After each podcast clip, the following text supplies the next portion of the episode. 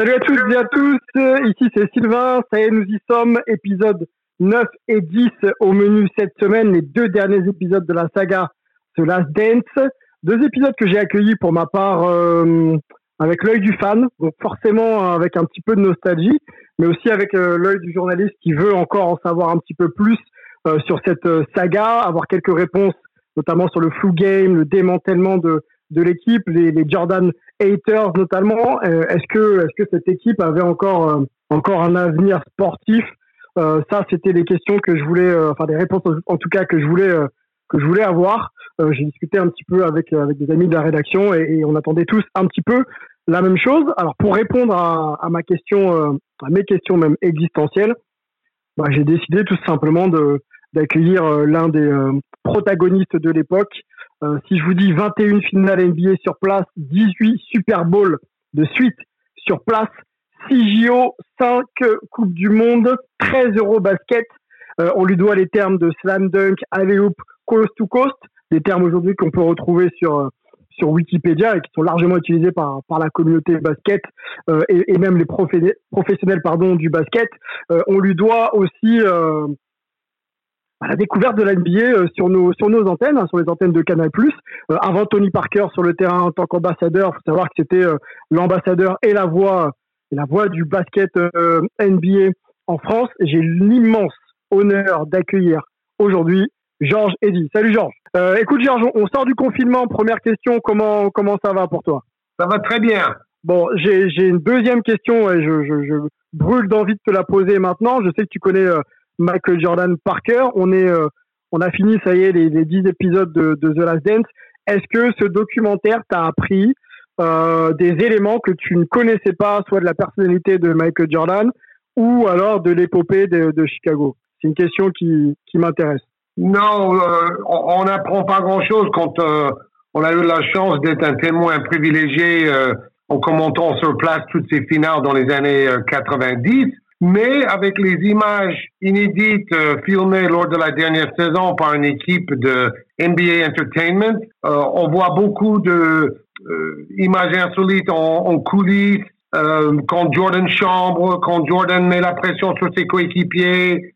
Euh, donc on, on, découvre malgré tout au moins des images qu'on n'a pas déjà vues. Et pourtant, sur Jordan et l'épopée des Bulls, on a vu mhm. beaucoup d'images.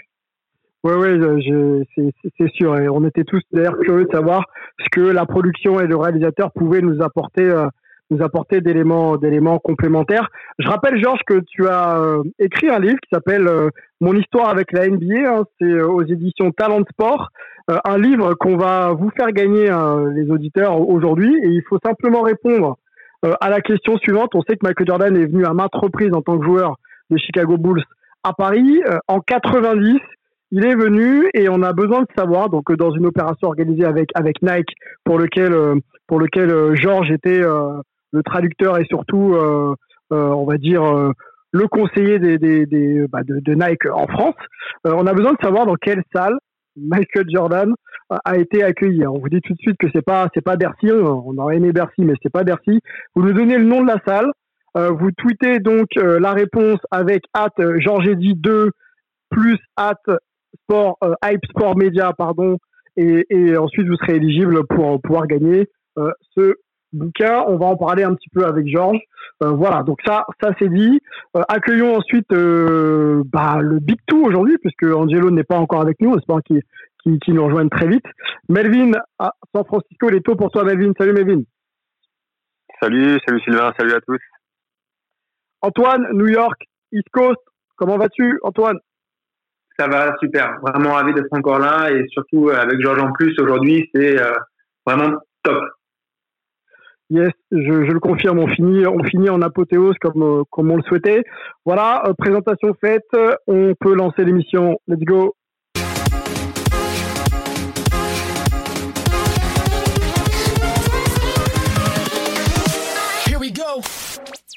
Alors, puisqu'on a un, un, un, vrai, vrai contemporain de la période de Michael Jordan 84-98, euh, hein, donc l'intégralité de, de la présence de Jordan euh, avec Chicago en la personne de, de Georges Eddy. Euh, remettons un petit peu les choses en contexte. Georges, avant 84, on est d'accord que la NBA en France, c'était, ça ne comptait pas, c'était même pas diffusé. On n'avait aucune image. Est-ce que tu peux nous, nous rappeler un peu le contexte de l'arrivée des premières images NBA en France? À cette époque, quand on disait basket américain, les Français répondaient les Harlem Globetrotters. Euh, donc, ils, connaissaient absolument pas la NBA dans ce pays. Euh, et c'est Charles Bietri qui s'est inspiré de ce qui se faisait depuis quelques années en Italie, où les matchs NBA étaient diffusés et où les matchs étaient commentés par un grand coach qui s'appelait Dan Peterson, qui a gagné mhm. euh, l'Euroleague avec Milan euh, de Mike D'Antoni et Bob McAdoo. Donc Bietri s'est bien inspiré, il a fait la même chose pour le foot américain.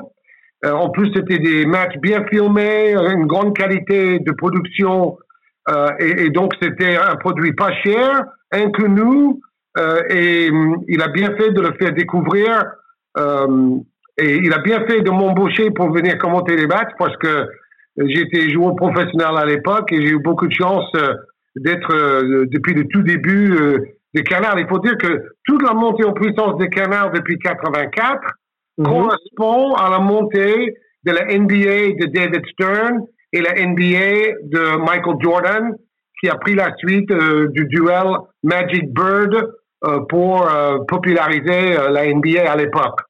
on rappelle que tu arrives en France, hein, tu, es, tu es né aux États-Unis, du côté de la Floride, et donc tu arrives en France en 77.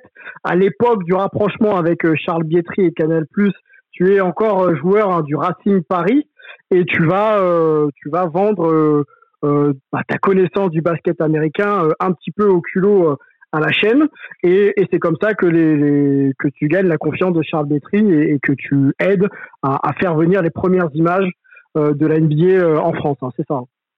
Oui, oui, exactement. En fait, en, tant que bon Américain, je, je, suis allé au culot, je, me suis vendu auprès de Bietri. Mes, mes copains au Racing disaient c'est pas assez connu, tu ne seras jamais choisi pour ce rôle de consultant NBA. Mais comme j'ai suivi la NBA depuis l'âge de 8 ans, je me suis dit, en France, il ne doit pas y avoir beaucoup de gens qui connaissaient mieux le sujet que moi. Et en plus, je parlais à peu près correctement le français. Euh, j'étais en France depuis environ 8 ans. Euh, et j'étais passionné par ça. J'habitais à Paris, j'ai joué au Racing. Donc je me suis dit, tiens, euh, je propose mes services et, et advienne que pourra. Premier match, première rencontre, pardon, diffusée. Alors, c'était pas en direct, il hein, faut, le dire à, tous ceux qui, n'étaient pas au courant. Donc, c'était des, cassettes qui étaient importées et qui étaient diffusées ensuite. Premier match, Boston Celtics de Larry Bird contre euh, New York Knicks de Bernard King sur les antennes donc euh, du groupe euh, du groupe Canal. Avançons dans le temps. Du coup, une star est née en 84, en tout cas draftée par Chicago, Michael Jordan. Euh, Charles Bietri et Canal Plus mise sur la NBA. David Stern fait du marketing comme jamais avec euh, la NBA et, Michael Jordan. Est-ce qu'on peut dire que ces trois éléments euh, bah, ont aligné un petit peu les planètes pour permettre à, la NBA en France et à Georges Eddy donc de lancer de lancer toute cette épopée NBA. Oui, tout à fait. nous avons surfé sur le phénomène, comme j'ai dit, d'abord Bird contre Magic, Los Angeles contre Boston.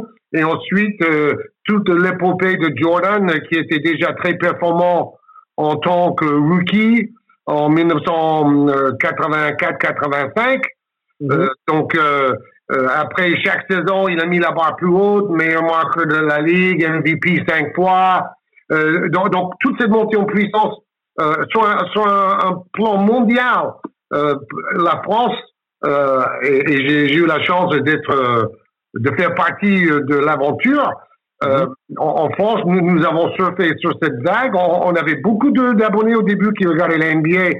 C'était vraiment un, un, produit de, entre guillemets de luxe euh, avec euh, une sorte de niche d'aficionados. Et, et, ça n'a fait que grandir depuis. et après, il y a en 92 le phénomène Dream Team euh, qui a mondialisé euh, la NBA, donc euh, du marketing toujours très intelligent de David Stern, qui sait vendre le produit et qui sait les stars surtout. Mm-hmm. Jordan était la plus grande de ces stars-là. J'ai une première question euh, concernant justement Jordan. On sait qu'il arrive euh, une première fois, je crois qu'il est à Paris en, France en 85. Euh, à l'issue de la saison 85, il est accueilli dans une, émission qu'animait Coluche sur Canal+. Est-ce que déjà en 85, on va parler de 90 après, mais est-ce qu'en 85, tu pressentais toi déjà qu'il y avait quelque chose de plus grand que Bird et Magic sur le plan marketing et sur le plan de, du charisme et de la personnalité du joueur? Bah, déjà en 85, je n'étais pas présent pour sa venue. Euh, j'ai été retourné aux États-Unis comme tous les ans pour mes vacances après ma saison de, de joueur. Euh, et Jordan est, est, venu un peu en catimini euh, faire une tournée promotionnelle euh, avec Nike à travers l'Europe.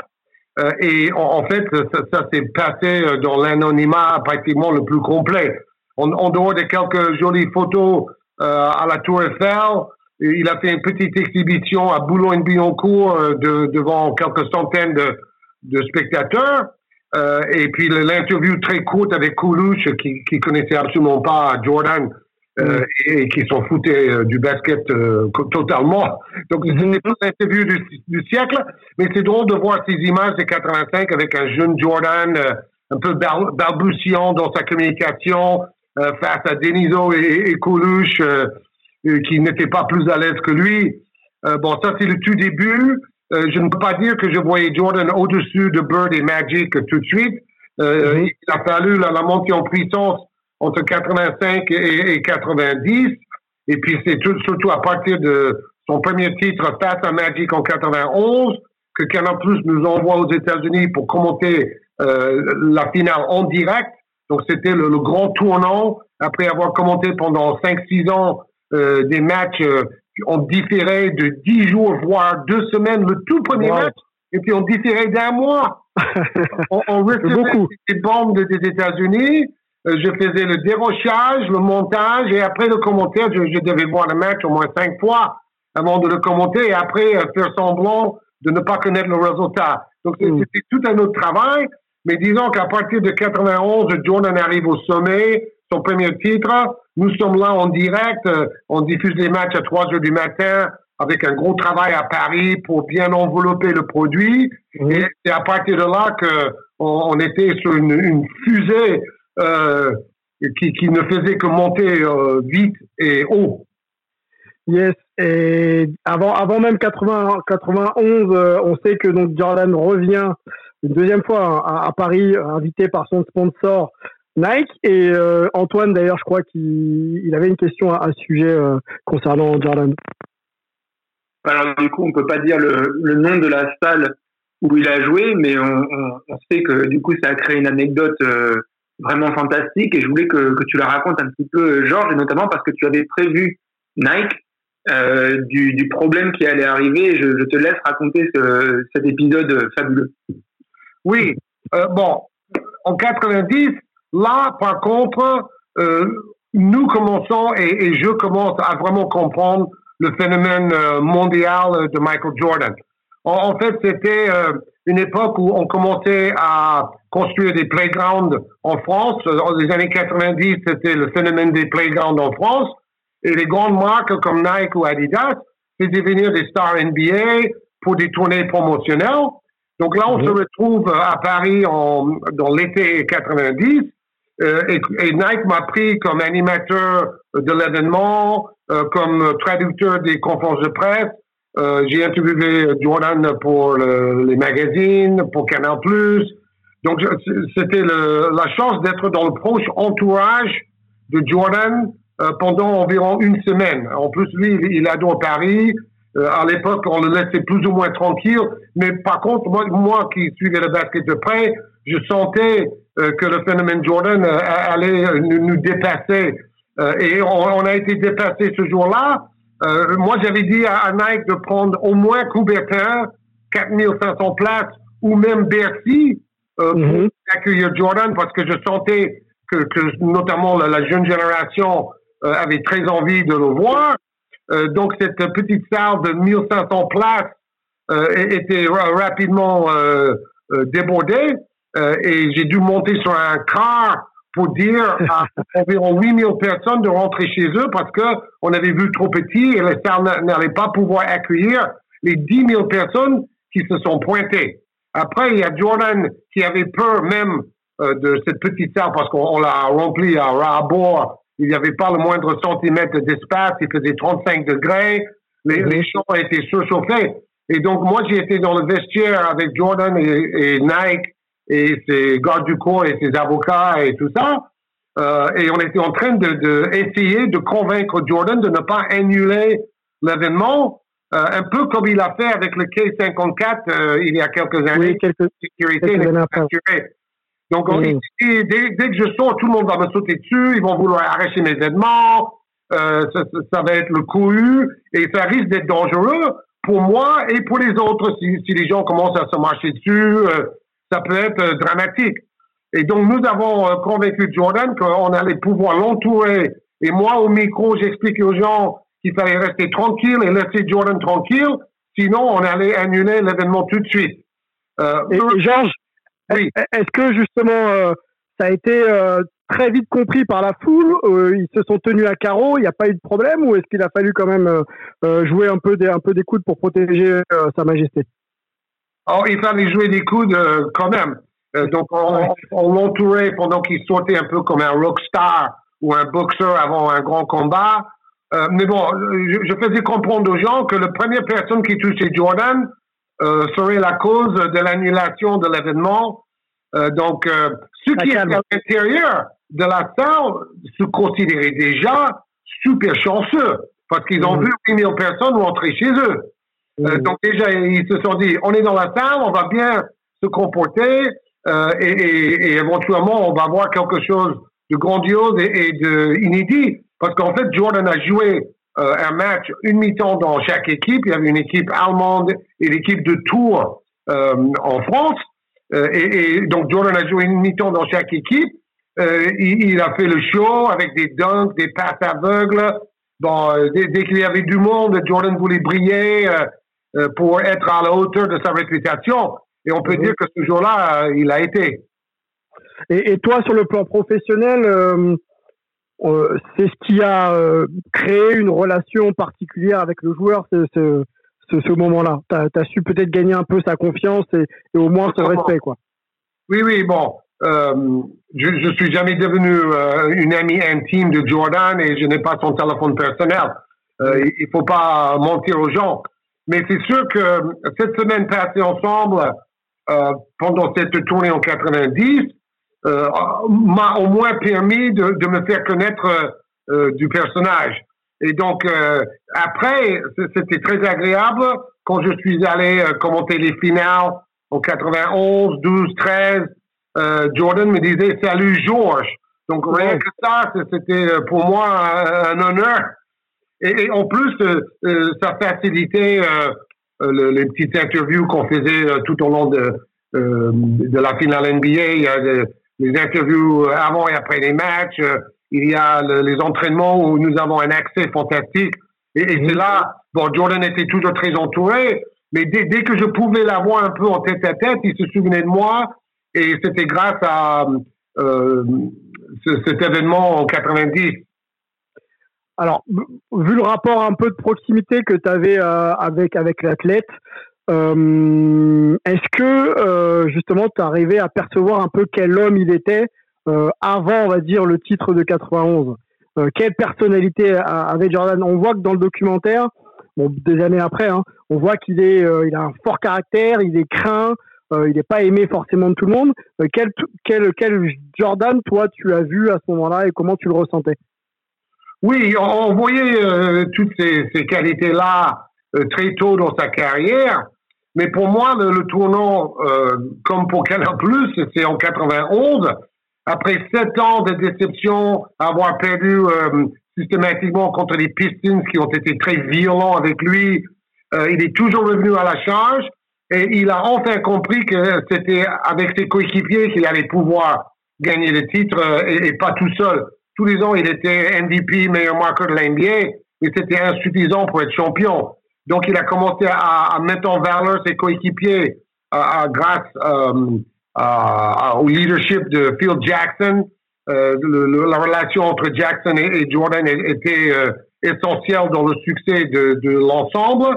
et ils ont fait avancer, fait progresser Horace Grant, John Paxson, Scottie Pippen, surtout Scottie Pippen mm-hmm. pour les trois premiers titres. Donc, c'était le tournant pour Jordan aussi. Quand il a gagné ce premier titre, bon, il a fait des statistiques fantastiques, il a mis les paniers les plus importants, il était dans les meilleurs défenseurs. Oui, mais il n'oubliait pas qu'il avait besoin de ses coéquipiers pour franchir euh, le dernier cap. Donc, c'est une des raisons pour lesquelles euh, on le voit si exigeant avec eux. C'est parce qu'il euh, il veut les emmener avec lui. Hein. C'est pas autre chose, en fait. Hein. Oui, et, on, entend dans le documentaire The Last Dance à quel point les, joueurs sont reconnaissants, euh, même si parfois c'était difficile de, se faire critiquer ou de se faire chambrer. Euh, ils ont tous compris que c'était dans le seul but de s'améliorer et d'aller chercher un nouveau titre. Euh, Jordan, comme disait Phil Jackson, arrivait à rester dans le présent, à, s'occuper de mm. l'immédiat, de ne pas se disperser, d'être concentré sur son objectif. Et donc, il voulait traîner tous ses coéquipiers dans son sillage et parfois, il était un peu dur. Mais je trouve que c'est exagéré, cet aspect-là dans le documentaire. Euh, en, réalité, il ne fait rien de plus que la plupart des stars avec leurs coéquipiers. Il était exigeant, mais il était encore plus exigeant avec lui-même. Euh, ça me rappelle d'ailleurs un peu Charles Bietri, mon premier patron à Canal+. Euh, il faisait beaucoup des autres, mais il demandait encore deux fois plus de lui-même. Donc ça le rend quelque part humain aussi. J'existe des, autres, que ce soit pour Bietri ou pour Jordan, mais je m'inflige aussi autant d'exigences euh, au quotidien. Quoi. Oui, tout à fait. Bah, c'est ça que j'apprécie dans le documentaire. C'est justement euh, le côté humain. Euh, Michael Jordan, il avait beaucoup de qualités, mais il avait des défauts comme n'importe quel être humain. il, a divorcé, il avait des problèmes avec les paris au golf et, à Las Vegas. ce, n'était pas l'homme parfait. Et à travers les, les livres, mais aussi à travers ce documentaire en 10 épisodes, on découvre le Jordan qui a aussi des, des failles, qui a des faiblesses, euh, qui, qui n'est pas toujours le, super-héros euh, qu'on imagine. Ce n'est pas un, un homme euh, de bande dessinée comme dans Space Jam. C'est un mhm. humain en chair et en os. Mel, une question pour, euh, pour Georges. Ouais, alors du coup, j'ai deux questions parce que en t'entendant parler, Georges, de d'Horace Grant, de Pippen, euh, on a beaucoup parlé lors des dernières semaines du rôle de Jerry Krause euh, dans les dans les dans les titres des Bulls. Donc, je voulais avoir ton avis sur euh, sur Jerry Krause, qui a été un peu qui a été un peu placé comme le le le villain au, au début du documentaire. alors que dans l'épisode, je crois 10, il me semble que c'est Pippen qui dit que bah, c'est peut-être le meilleur GM de tous les temps au final. Donc je voulais juste avoir ton avis sur euh, sur la relation entre Krause et Jordan et sa capacité à construire autour de lui. Et bah, le commençons avec cette, avec cette question? Bah, de toute manière, comme Jordan, c'était un être humain avec euh, ses qualités et ses défauts. Euh, c'était un, très beau juge de talent, un bon recruteur. C'est lui qui a vu le potentiel dans Phil Jackson pour lui donner la place de coach de Michael Jordan. Jordan a été drafté par le prédécesseur euh, de Jerry Krause, mais tous les autres joueurs, c'était grâce à, à, à, Jerry Krause. Et c'est beau de voir Pippen dire dans le dixième épisode que Jerry Krause était peut-être le meilleur general manager de l'histoire de la NBA. Parce qu'il y avait beaucoup de mauvais sang entre eux à cause du contrat sous-évalué euh, de Pippen. Euh, et Jordan avait vécu la même chose auparavant. donc, bon, Jerry Krause, c'est bon, c'est un, vilain. Il est pas beau, hein. et, il a des, problèmes de communication. Euh, euh, quand il annonce avant la dernière saison que Phil Jackson ne reviendra pas, pourquoi il fait ça? Il n'avait pas besoin. C'était par rapport à son ego, parce qu'il voulait euh, que les gens disent que c'est grâce à Jerry Krause que les Bulls sont si forts. Il a recruté tout le monde. Donc en fait, c'était toujours des, des luttes d'ego entre Krause, Phil Jackson, Michael Jordan, Pippen et tous les autres. Euh, donc Kraut, il, a construit la dynastie, mais malheureusement, il a empêché de continuer. Oh, bon, ils étaient tous un peu en fin de carrière. Jordan avait 35 ans, il faut pas l'oublier. Rodman, il avait 36 ou 37. Donc c'était quand même la fin. Mais hmm. ils auraient pu, faire une saison de plus. À partir du moment qu'ils ont gagné euh, les, les, trois titres de suite, le deuxième three-peat, ils auraient pu au moins tenter de gagner un septième titre l'année suivante. Bon, après, il y a le lockout, c'était très compliqué. Mais disons que peut-être les Bulls ont, coupé les vivres un an trop tôt. Mais Georges, comme le disait Jordan dans le documentaire à maintes et et c'est une question aussi que je, te pose, est-ce que cette équipe aurait pas mérité de mourir sur le terrain? Tu comprends ce que je veux dire? C'est-à-dire que d'être battu et dire ah ok, on n'y est plus, on a passé notre tour et, et, voilà, on démantèle, on repart sur un autre projet. Est-ce qu'elle n'aurait pas mérité ça? Ah, C'est ce que voulait Jordan et c'est ce que disait Jordan. Euh, bon, le, problème c'était euh, plus Phil Jackson parce que Phil Jackson ne s'entendait plus du tout avec Jerry Krause et, il ne voulait plus euh, rester une saison stressante euh, comme euh, le, la dernière. Euh, donc, c'est, en fait, c'est Phil Jackson qui a dit en début de saison, bon, je, je, ne reste pas. Après, Kraus, il enchaîne en disant, bah, Jackson ne restera pas. Euh, bon, à la limite, ça a donné un côté théâtral supplémentaire à la dernière danse, et tant mieux.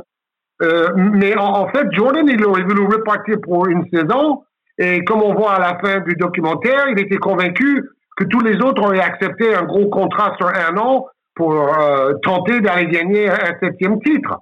Euh, c'est dommage que ça n'a pas eu lieu. Mais il se peut aussi qu'ils étaient tellement épuisés euh, par les six titres en six finales qu'ils étaient un peu au bout du rouleau. On a vu à, quel point Jordan était épuisé, Pippen était blessé au dos pour le match 6 en 98. Euh, Rodman était vieillissant. Il, n'a pas fait des, super stats pendant cette finale. Euh, et Phil Jackson était là euh, de, tous les conflits internes. donc peut-être Phil Jackson avait raison aussi de dire c'est mieux de finir comme ça, tout en haut, au, lieu de, voir dégrader la dynastie. Oui, oui, c'est vrai que c'est un angle, un angle qui s'entend. Deuxième question, Mel. Mel pour, pour ouais. Ouais, puis c'est vrai que sur ce que dit Georges, moi, quand je vois Jordan dire, bah, euh, au jour d'aujourd'hui, même aujourd'hui, je peux toujours pas accepter qu'on n'ait pas eu cette, cette opportunité. C'est là où, encore une fois, on voit le, bah, le compétiteur qu'il était et que lui, ben, bien sûr qu'il pensait qu'il allait pouvoir gagner un, un, septième titre et il voulait avoir la chance de, de pouvoir le prouver sur le terrain.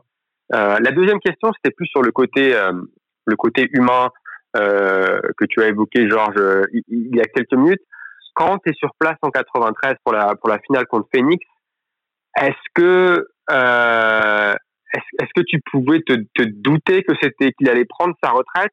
Ou est-ce que tu as été un peu surpris comme euh, moi à l'époque j'avais je devais avoir 7 8 ans et ça complètement c'était euh, euh, la fin du monde pour moi mais est-ce que tu as aussi été surpris de sa retraite ou est-ce que tu, tu t'y attendais? Non, j'ai été surpris. Il y avait des rumeurs parce qu'on voit dans le documentaire qu'il a dit à plusieurs intimes, c'est la dernière saison, j'en ai marre. Euh, en, fait, euh, ce n'est pas physiquement, c'est mentalement et moralement euh, qu'il était épuisé par son rôle de icône mondiale pour Nike, pour la NBA, sa réputation. Il était prisonnier de son image. Il était prisonnier dans sa chambre d'hôtel parce qu'il y avait trop de gens dehors qui l'attendaient pour des autographes.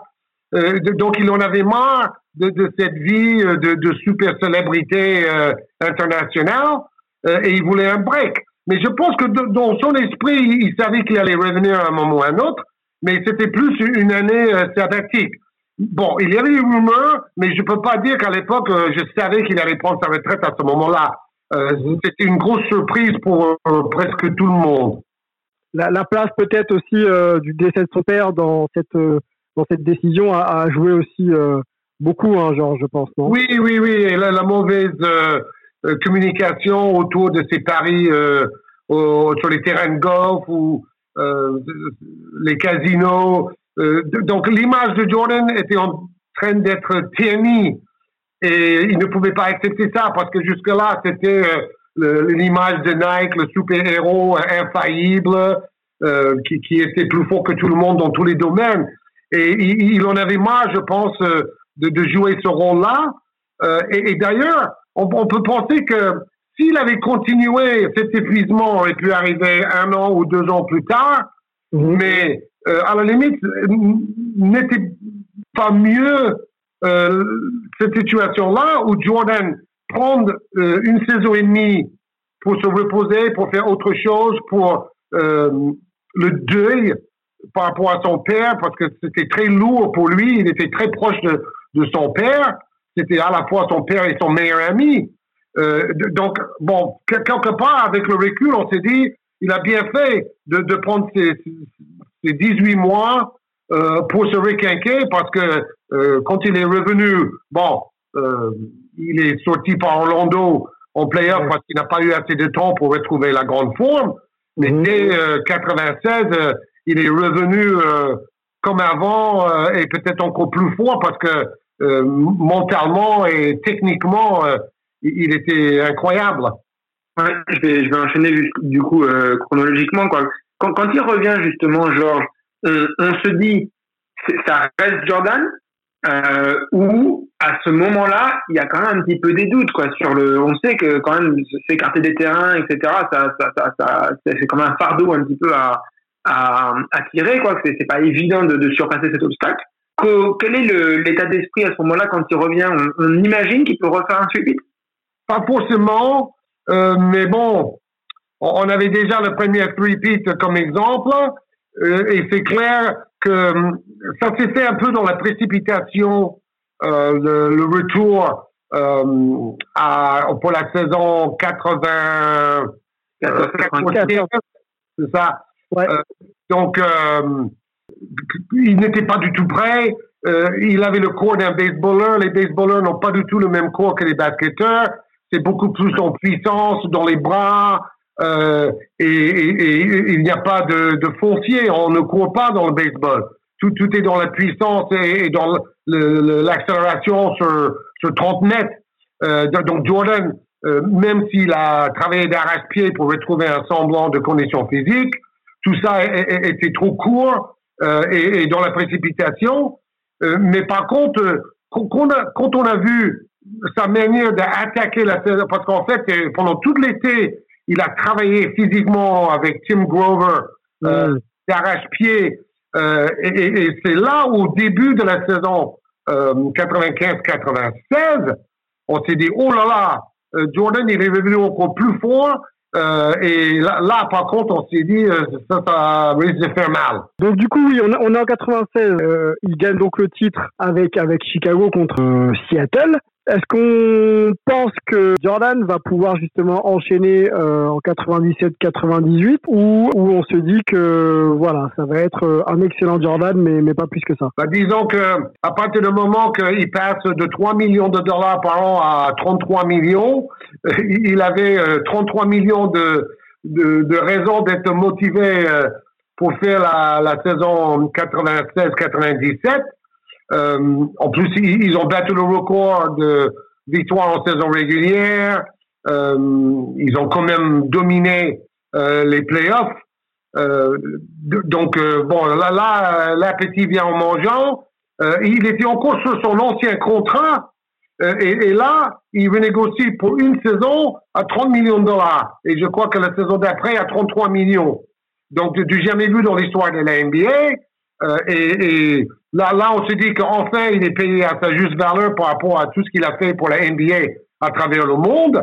Euh, et, puis, vu qu'il avait encore soif euh, de vaincre euh, et, et, de titres, euh, on allait voir ce qu'on allait voir. Cette semaine, il y a une question qui a traîné sur les réseaux sociaux. Si vous pouviez revenir en arrière dans le temps et regarder un seul match après lequel, forcément, déjà, il y a beaucoup de gens qui voudraient voir un match de Michael Jordan, mais en plus, avec tout l'effet Last Dance, pratiquement tout le monde a répondu euh, le, le match 6 en 98, on veut voir le dernier shot, etc. C'est forcément euh, hyper intéressant. Mais je me demandais si, quelque part, ça serait pas encore plus intéressant de voir le flu game. Et, et justement, je voulais te poser la question à toi qui était sur place. Quel était le, le rendu visuel et un petit peu comment la, la salle, quand tu observes aussi les, les autres joueurs sur le banc, sur le terrain, réagissait à ce qu'était en train de faire Michael Jordan ce, ce soir-là. Oui, bon, j'ai été bien sûr dans la salle et on savait très bien qu'il était malade. Les images de la télé montraient Jordan s'écrouler sur le banc à chaque temps mort. Euh, on ne savait pas euh, le pourquoi du comment. D'ailleurs, encore aujourd'hui, il y a du flou. Parce que dans le documentaire, on dit que c'est un, mauvais pizza Donc, euh, il a un empoisonnement alimentaire euh, et c'est pour ça qu'il était malade. D'autres personnes croyaient qu'il était grippé.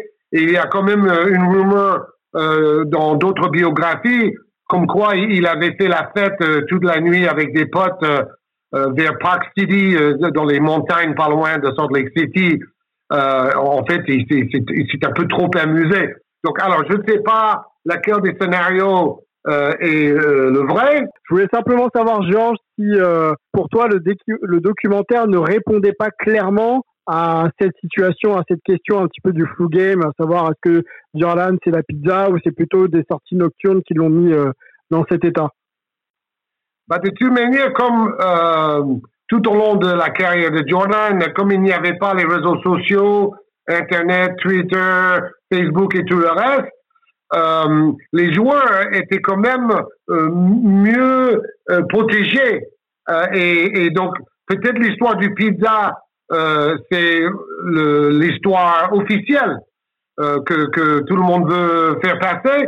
Je, je n'en sais rien. Mais, mais bon, je, je, vois dans le grande biographie de Lazenby, The Life, donc c'est quand même un, un œuvre sérieux.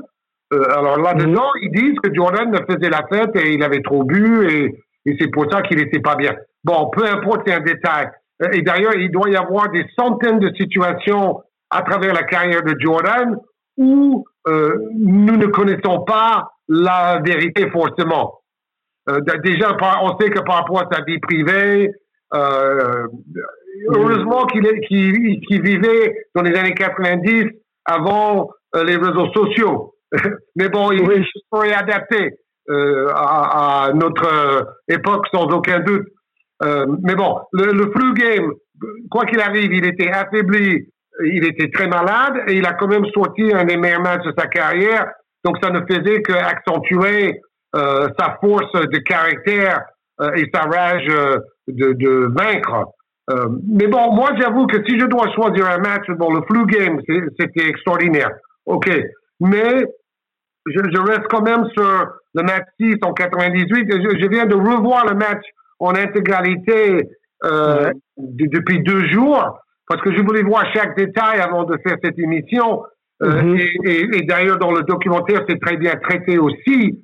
Mais honnêtement, ce que fait Jordan dans ce dernier match euh, dépasse l'entendement. Pippen est à 20% de son niveau. Euh, Rodman fait quelques euh, bonne séquence défensive sur Carl Malone, mais pas plus.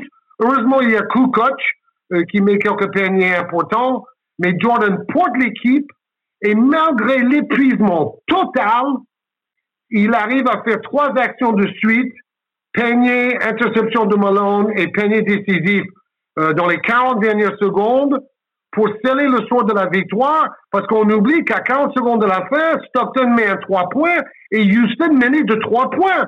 Donc normalement, euh, Utah, Utah ouais, ouais. de 3 points. Donc normalement, c'était euh, une victoire plus ou moins acquise euh, pour Stockton Malone et le Jazz. Rappelons, Georges, qu'on est dans une finale où les scores sont très très étriqués, hein, ça monte pas très très haut et, et, et chaque possession est, est, crucial. Donc effectivement, avoir trois points d'avance à, à 40 secondes de la fin, c'est euh, énorme. On peut on peut le rappeler, oui. Oui, c'est ça. Bon, c'est là où on voit la différence entre le basket d'aujourd'hui et le basket des années 90. Tous les matchs se jouent entre 75 et 90 points. On dépasse rarement les 100 points. C'est hyper physique. Il n'y a pas beaucoup de shoot à trois points. On veut jouer dans la peinture avec Malone, avec Jordan. On, veut s'approcher du cercle, provoquer des fautes. C'est le basket de l'ancienne école. Euh, et, et aujourd'hui, c'est tout à fait autre chose. Maintenant, la moitié des tirs sont tentés à trois points. Donc, c'est totalement euh, différent. Les, les pivots euh, classiques n'ont plus leur place dans le basket d'aujourd'hui. Euh, mais bon, c'était vraiment chouette de revoir le match en, en intégralité et voir le visage de Jordan sa concentration sur un seul objectif euh, et, et comment il a porté tous les autres derrière lui, c'était grandiose.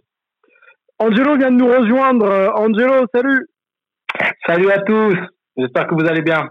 on, va bien, on va bien. On est content que tu, tu rejoignes le, pod. Euh, je donne la main, tu prends en cours, Angelo. Hein. je donne la main tout de suite à Melvin qui voulait relancer un petit peu euh, Georges et la discussion sur le, le flu game. Bien sûr. Ouais, ouais, ouais. Euh, ouais, en fait, en regardant le, regardant l'épisode, l'épisode 9 hier, je me suis amusé du coup à, aller chercher la, la, feuille de match. Et je veux dire, c'est parce qu'il y a flu game où tu peux jouer. Et je sais pas si Angelo a déjà joué, on était malade. Moi, je me rappelle, après ce match, j'ai joué, bon, à l'époque, j'ai dû être en minime ou en, ou en cadet, j'ai joué en étant malade et c'était parce que j'avais l'inspiration de Jordan. Mais Jordan, c'est quand même ce soir-là 44 minutes. Donc, encore une fois, on parle d'une finale NBA match 5 où il y a, où il y a 2-2. Donc, c'est quand même un match, euh, un match euh, extrêmement important. 44 minutes, 38 points à 13 sur 27 au tir. Donc, pratiquement 50% de réussite au tir. 7 rebonds, 5 passes, 3 interceptions. Il met 17 points dans le deuxième quart-temps pour garder les Bulls au contact parce que les Bulls étaient vraiment pas bien euh, au, début du match. Et il finit avec 15 points dans le dernier quart-temps à 6 sur 10 au, tir pour gagner le match, dont ce dernier tir à 3 points. Euh, c'est parce que c'est une chose de jouer en étant malade, c'est une autre chose d'avoir cette performance de de MVP avec euh, en, étant malade dans une finale NBA, c'est complètement complètement dingue. Je sais pas ce que tu en penses, Antoine. Ouais, carrément. Et ça me fait plaisir d'entendre que Georges a, revu le match 6 parce que euh, IDM et j'ai aussi revu du coup le, le flu game. Et j'ai la même impression, je l'avais déjà revu il y a deux ou trois ans et je me suis remis du coup pour l'occasion. Euh, si tu regardes, pratiquement chaque panier, je crois même chaque panier de Michael Jordan, c'est juste du fondamental pur, de basket individuel, de basket collectif. Il y a, c'est, c'est d'une sobriété mais hallucinante, avec une efficacité franchement euh, de, de, chirurgien. Euh, tu sens qu'il se repose juste sur ça, sur, sur ce, sur ce travail-là, sur ces bases, et il n'y a plus de fioriture, il n'y a pas de créativité euh, particulière ou quoi, c'est juste, c'est méthodique, et, il détruit une équipe du Utah Jazz qui du coup est quand même normalement dans des conditions euh, parfaites pour le faire. Là aussi, c'est comme le match 6 de 98, on est à l'extérieur, dans une salle où on sait que c'était une des plus bruyantes de, toute l'histoire de l'NBA. Et euh, voilà, il, se repose là-dessus, il, revient à, ces, bases-là pour euh, arriver à faire une performance qui, reste quand même euh, dans le top au moins 3 de ce qu'il a fait à travers sa carrière, et Dieu sait qu'il y en a eu. Georges, tu as, vu et tu as suivi même de très près les, deux. Euh, quel Jordan on a en 97 98. Moi, je le sens, comme l'a dit euh, Antoine, beaucoup sur la lecture, la compréhension du jeu, exploiter les erreurs de, de ses adversaires. Brian Russell, euh, il l'explique lui-même. Euh, Jordan Félin, est-ce qu'on a ce Jordan vraiment un peu enseignant du jeu, un peu plus qu'en 92, 91, 92 et 93 Oui, totalement. je dirais qu'en 96, il s'est tellement bien remis en conditions physiques que là, c'était un peu le lien entre les deux époques, parce que le premier three-peat, il est plus jeune, plus athlétique, euh, il domine dans les airs. Euh, mais c'est vrai que les deux derniers titres, 97-98, c'est tout en sobriété, les fondamentaux, euh, le, basket de Dean Smith, l'intelligence aussi de, de, garder ses réserves pour le money time, comme il fait dans le match 6 en 98. Il n'a pas fait un super pourcentage au tir, dans ce match-là, euh, mais il a mis les tirs euh, le, plus important et il sert le sort du match malgré l'épuisement. donc c'est vrai, en fait les deux three il y a deux Jordan complètement différents. et, j'avoue que je préfère le, deuxième parce que ce côté mental, réfléchir le jeu, mhm. choisir les, ces moments. Il faut pas oublier, il avait 35 ans quand même en 98. 35 ans, euh, et il est encore l'MVP de la finale, pas loin de, de 30 points en moyenne par match. Euh, donc ça aussi, c'est colossal. Le plus dur de ces titres pour, pour toi, c'est lequel? Ce serait lequel? Alors, euh, il y, a, y, a, y, a, deux questions en fait. Il y a l'accession en finale, qui rend aussi le titre beaucoup plus beau, et aussi les performances en finale. Donc on va essayer de mettre les deux ensemble. Et, et pour toi, sur les six, quel, quel est le plus beau euh, titre euh, gagné par Chicago et Michael Jordan? Ah bah c'est forcément 98. Parce que, comme j'ai dit, il a 35 ans.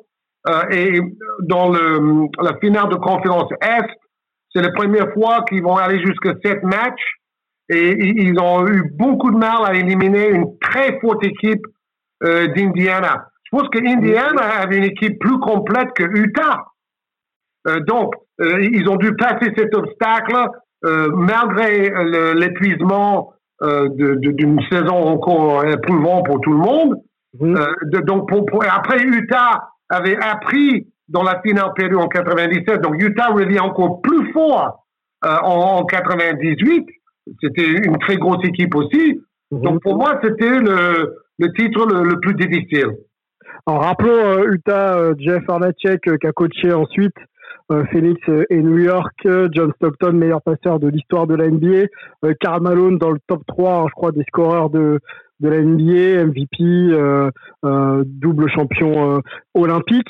Donc ça c'est pour Utah et pour pour Indiana. Donc Reggie Miller, Travis Best, Mark Jackson, Rick Smith, Chris Mullin. J'en oublie, j'en oublie pas mal, mais bon voilà, c'est vraiment deux grosses équipes équilibrées sur sur tous les. Larry Bird, le coach. Et Larry Bird, le coach, la légende de Boston, qui vient donc qui vient donc euh, euh, apporter toute sa science du jeu et son expérience euh, à une équipe ultra complète. Donc ça, ça rendait le challenge Jordan et les Bulls très très compliqué. Angelo, on va te donner la main. quel souvenir toi tu gardes justement de on parlait de la séquence. On va aller tout de suite, messieurs, sur la séquence et sur le jeu, parce que ça a pas mal parlé du jeu sur ces deux épisodes. Quel souvenir tu gardes de la dernière séquence de Michael Jordan, les deux, trois dernières minutes euh, du Game 6 ah, C'est assez, euh, c'est assez héroïque en fait, mais, mais je pense qu'on pourrait dire que c'était le, destin qui, qui, était écrit entre guillemets que Jordan finisse euh, au, top, c'est-à-dire au plus haut de son art, l'image symbolique. je pense que malgré le fait qu'on et tous étaient très heureux qu'il revienne, même si c'était pas le Jordan qu'on connaissait, il a, il a joué quelques années supplémentaires et on, et on aime bien abuser des bonnes choses. Mais s'il avait pu terminer sa carrière avec Last Shot, Game 6, euh, le shoot parfait qui fait filoche, la gestuelle magnifique, parfaite, un geste d'anthologie dans un contexte difficile à l'extérieur, euh, c'était c'était poétique tout simplement. Donc, euh, ce qui est vraiment intéressant, c'est de, de voir comment euh, le destin de Michael a toujours été destiné à ne jamais permettre un game set. Et là, on s'est dit quand même que on arrivait peut-être en bout de chemin. C'est peut-être la première fois en finale NBA qu'on s'est posé la question si les Bulls allaient tomber. C'était la seule et unique fois. Il y a à aucun autre moment, dans aucune autre finale, qu'on s'est dit que potentiellement les Bulls pouvaient tomber. Mais en 98, en voyant le contrôle que prenait euh, le Jazz dans le Game 6, forcer un Game 7 qui allait être à Utah une fois de plus. Euh, on connaît l'ambiance de la salle, les décibels intolérables. Euh, c'est vraiment un contexte où on s'est dit, mince, est-ce qu'on est en train de, de, vivre notre pire cauchemar, de voir Jordan s'effondrer, de voir les Bulls tomber mhm. Et le fait qu'il ait réussi à aller envers et contre tout, et je vous avais dit déjà dans un podcast précédent que je pensais qu'il y avait un, peu un parallèle entre entre le, Game 6 contre Phoenix, où euh, les, les Bulls sont à deux possessions, Jordan qui fait le lay-up en traversant tout le terrain. La dernière action n'est pas la même, mais c'était toujours un contexte où on se disait, OK, ils sont à l'extérieur, ils doivent jouer à l'extérieur. Le game 6, c'est celui qu'ils doivent prendre s'ils veulent éviter un game 7. Donc c'est vraiment ce que je retiens, c'est la poésie de la gestuelle, le, le thriller parfait, le, le scénario idéal euh, qui mhm. nous a fait battre le cœur, qui et on voit les détails. Euh, aujourd'hui sur Twitter, il y a, y a, un journaliste qui avait posté la photo du, du dernier tir et qui nous fait remarquer qu'il y avait un gamin qui portait un maillot des boules et qui avait le, les, avec ses chiffres, ouais, avec des chiffres, 6 avec ses doigts.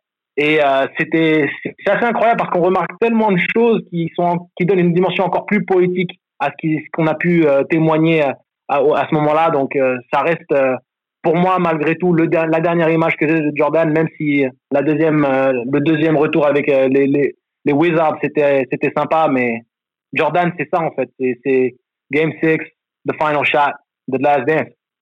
Yes. Mel, une réaction? Ouais, pour moi, c'est. Pour, enfin, pour moi, il y a, y, a, y a. Alors, je suis d'accord avec ce que dit Angelo, mais il y a, y, a, y a deux choses. Un, c'est le, le degré de difficulté de cette séquence parce que là quand on revoit les Bah, images allons-y, allons-y sur cette séquence. Le, le lay-up et la défense de Brian Russell sur, sur Michael Jordan déjà. Ouais, et donc on le voit, il a la balle et il va, il va, il, a- il, a- il attaque tout de suite le cercle et personne ne peut l'arrêter. Donc c'est simple, c'est je, je vais au cercle et vous avez, il n'y a, y a, il y a, pas- il y a pas le choix quoi. Mais le, il y a, je sais plus, c'est, euh, c'est le, big dog qui vient en aide, euh, qui vient en aide pardon sur le, sur le layup. Mais le layup, il est, euh, faut, enfin faut le mettre quoi. Et après Georges, moi, excuse-moi, Mel, juste sur ce lay-up là, Georges, euh, bon, bien sûr, euh, euh, bonne attaque de Jordan, mais est-ce que euh, justement la défense, elle n'est pas un peu en train d'essayer d'aller chercher le ballon et du coup être battue et ouvrir un petit peu euh, le couloir pour le pour le jeu direct de Michael Jordan? Est-ce que c'est pas ça un peu? Ah, en fait, la défense a été prise de vitesse. Euh, les Bulls jouaient 2 pour 1, euh, c'est-à-dire deux possessions en laissant une possession à Utah. Donc, il fallait euh, chercher à marquer très vite pour avoir assez de temps de marquer une deuxième fois derrière. Euh, et Jordan a vu euh, que, je crois que c'est Russell qui était en face, euh, était un peu trop avancé. Et il a juste fait euh, un coup de rein euh, pour aller marquer un double pas. Euh, à la limite, euh, ils auraient mieux fait de faire faute pour l'obliger au moins à mettre les lancers francs parce que c'était trop vite et trop facile. Mais Mhm. bon, après, il y a l'enchaînement de l'interception et le panier décisif. Euh, donc, il, a fallu les trois séquences euh, pour arriver à cette fin hollywoodienne. Ouais, d'a- d'a- d'ailleurs justement, euh, donc après ce après ce layup, il y a euh, l'interception ou avant l'interception, le Jazz essaie de, de manger les les 24 secondes. En revoyant l'image hier, moi ce qui m'a en étant ancien de jeu, ce qui m'a choqué, Stockton est tellement bas, il a un mètre dans la ligne des trois points pour faire la passe à la passe à Malone. Donc quand on sait qu'aujourd'hui on parle beaucoup de, spacing, là il y a vraiment aucun spacing. Il, passe la balle à Malone et c'est là où on voit vraiment l'intelligence de jeu de Jordan qui est pas venu aider du match mais qui a gardé cette carte euh, euh, bah, bah, pour l'utiliser comme un sorte de joker et qui vient et qui surprend Malone qui s'attend plus qui s'attend vraiment pas et pour moi c'est vraiment ça le détail de cette euh, de cette séquence que que, je garde c'est que on parle tout le temps des shoots de Jordan mais on oublie que c'était un des meilleurs défenseurs euh, à son poste euh, et qui a été le seul joueur d'ailleurs à gagner le titre de meilleur marqueur et le titre de meilleur défenseur lors d'une même saison. Et, et, ça, pour moi, c'est vraiment là où on, voit que quand il a sa volonté de gagner, quand il est, quand il veut gagner, bah, il n'y a pas grand chose qu'il peut faire parce qu'il va prendre les choses en main. Et malheureusement, pour tous ceux qui sont sur le terrain avec lui, vous, vous êtes, euh, vous êtes limite des spectateurs. Et donc après, il remonte la balle et, euh, et, il va. D'ailleurs, j'ai bien aimé les, les, les témoignages de Pippen, de Rodman, genre, euh, bah écoutez, euh, là on sait que faut se sortir de son, faut sortir de son chemin et, et le laisser faire quoi. Et puis après, forcément, il y a la petite, la petite poussette sur euh, sur Brian Russell qui est qui est, qui est, qui est expliqué dans le dans le, dans le documentaire. Je sais pas d'ailleurs les gars ce que ce que ce que vous en pensez. Si le momentum de Russell fait que bah, la petite poussette qu'elle ait lieu ou pas, ça change pas grand chose. Ou si on pense que ben il y a eu poussette et que c'est Michael Jordan, du coup, on, on, on peut pas siffler quelque chose comme ça à ce moment-là du match. Très bonne question. euh. Il y a eu beaucoup de VAR depuis, et c'est un peu comme euh, ce qu'on voit avec le reste de la VAR euh, en direct ou pas, l'arbitrage vidéo. Euh, ça dépend de l'angle où tu regardes, ça dépend de ce que tu te dis aussi avant. Le préjugé va forcément euh, euh, compter. C'est- compliqué à dire. Et puis, euh, moi, je suis pas contre de toute façon que les arbitres, à un moment, euh, avalent un petit peu leur sifflet, comme disait souvent Georges au micro en direct. C'est normal, quoi. Euh, c'est- S'il faisait une grosse, grosse faute, voilà. Mais d'ailleurs, match 7, euh, non pas match 7, match 5, euh, sur les finales de euh, on a bien vu Jim Miller, euh, là pour le coup, euh, c'est pas Oh euh, oui. s'il a ou pas, quoi. Il a absolument rentré dedans. Mais moi, je suis pas contre ça, quoi. C'est la fin de match, on veut voir les joueurs jouer, on veut pas voir les arbitres arbitrer. Euh, tant que ça va pas trop loin, laissons jouer, quoi. Donc finalement, euh, le débat pour moi, il n'existe même pas, en fait. Angelo, tu avais peut-être une petite réaction là-dessus aussi? Yes. euh, personnellement, sur la dernière action avec Russell, euh, c'est à peine un accompagnement, c'est-à-dire que Jordan ne met pas de force dans la poussette. euh, il est plus dans, le fait de se recadrer son propre corps et de rester équilibré par rapport au mouvement qu'il fait, qui est très difficile puisqu'il est en total déséquilibre en, mettant son momentum vers la droite et à, à faire le cross qui repart euh, euh, vers sa gauche en arrière. pour se remettre en équilibre parfait pour le shoot. Donc, pour moi, c'est plus un peu comme un guépard qui utilise sa queue pour euh, pour se rééquilibrer dans les tournants quand il est en pleine chasse. C'était un peu ce mouvement-là. C'est pas vraiment le, le, fait de faire un mouvement de séparation en poussant et dégageant Russell de de, de son cylindre. Euh, mais je voulais dire euh, euh par rapport justement à ces dernières actions aussi, on m'a souvent demandé mais pourquoi est-ce qu'on n'est pas venu faire prise à deux sur Jordan? Pourquoi est-ce qu'on a laissé l'opportunité à Jordan d'être décisionnaire dans les dernières dans les derniers instants et d'avoir le ballon en main assez confortablement? Et, la finalité, c'est que on l'a vu avec euh, les, Pistons en 89 quand ils sont en, finale de conférence. Et il a, Rodman sur le palto, il y a Isaiah Thomas qui lâche complètement Paxson et qui vient en aide quasiment pour essayer, qui essaye de provoquer le passage en force.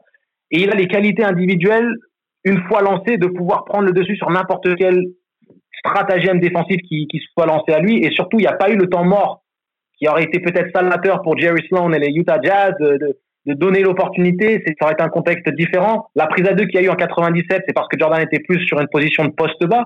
C'est la situation idéale pour le faire. Mais quand il est en tête de raquette euh, et, on va dire libre de partir à gauche ou à droite, comme dans le game 1 en 97 où il met euh, le game winner, c'est quasi impossible d'envoyer de l'aide parce qu'il voit la défense arriver. Il a la qualité et technique et athlétique pour aller autour, contourner, euh, splitter les défenseurs. Donc c'était pour répondre parce que j'ai souvent cette question qui qui, qui m'a été posée. Mhm. C'est impossible euh, pour, pour, pour, le, pour le jazz, sans temps mort, de se positionner, d'envoyer quelqu'un, de faire différemment. Russell, très bon défenseur, mais dans l'absolu, euh, le moment où Jordan pique le ballon et que Jackson a le recul pour laisser Jordan prendre la décision sans demander un temps mort qui aurait permis à Utah de se repositionner, c'était quasi impossible que ça se passe différemment en fait. C'était lui qui avait son destin en main et c'était ils étaient à la merci totale. Il n'y avait plus de, possibilité de le ralentir ou de l'arrêter. En tout cas, c'est mon opinion. Yes, merci.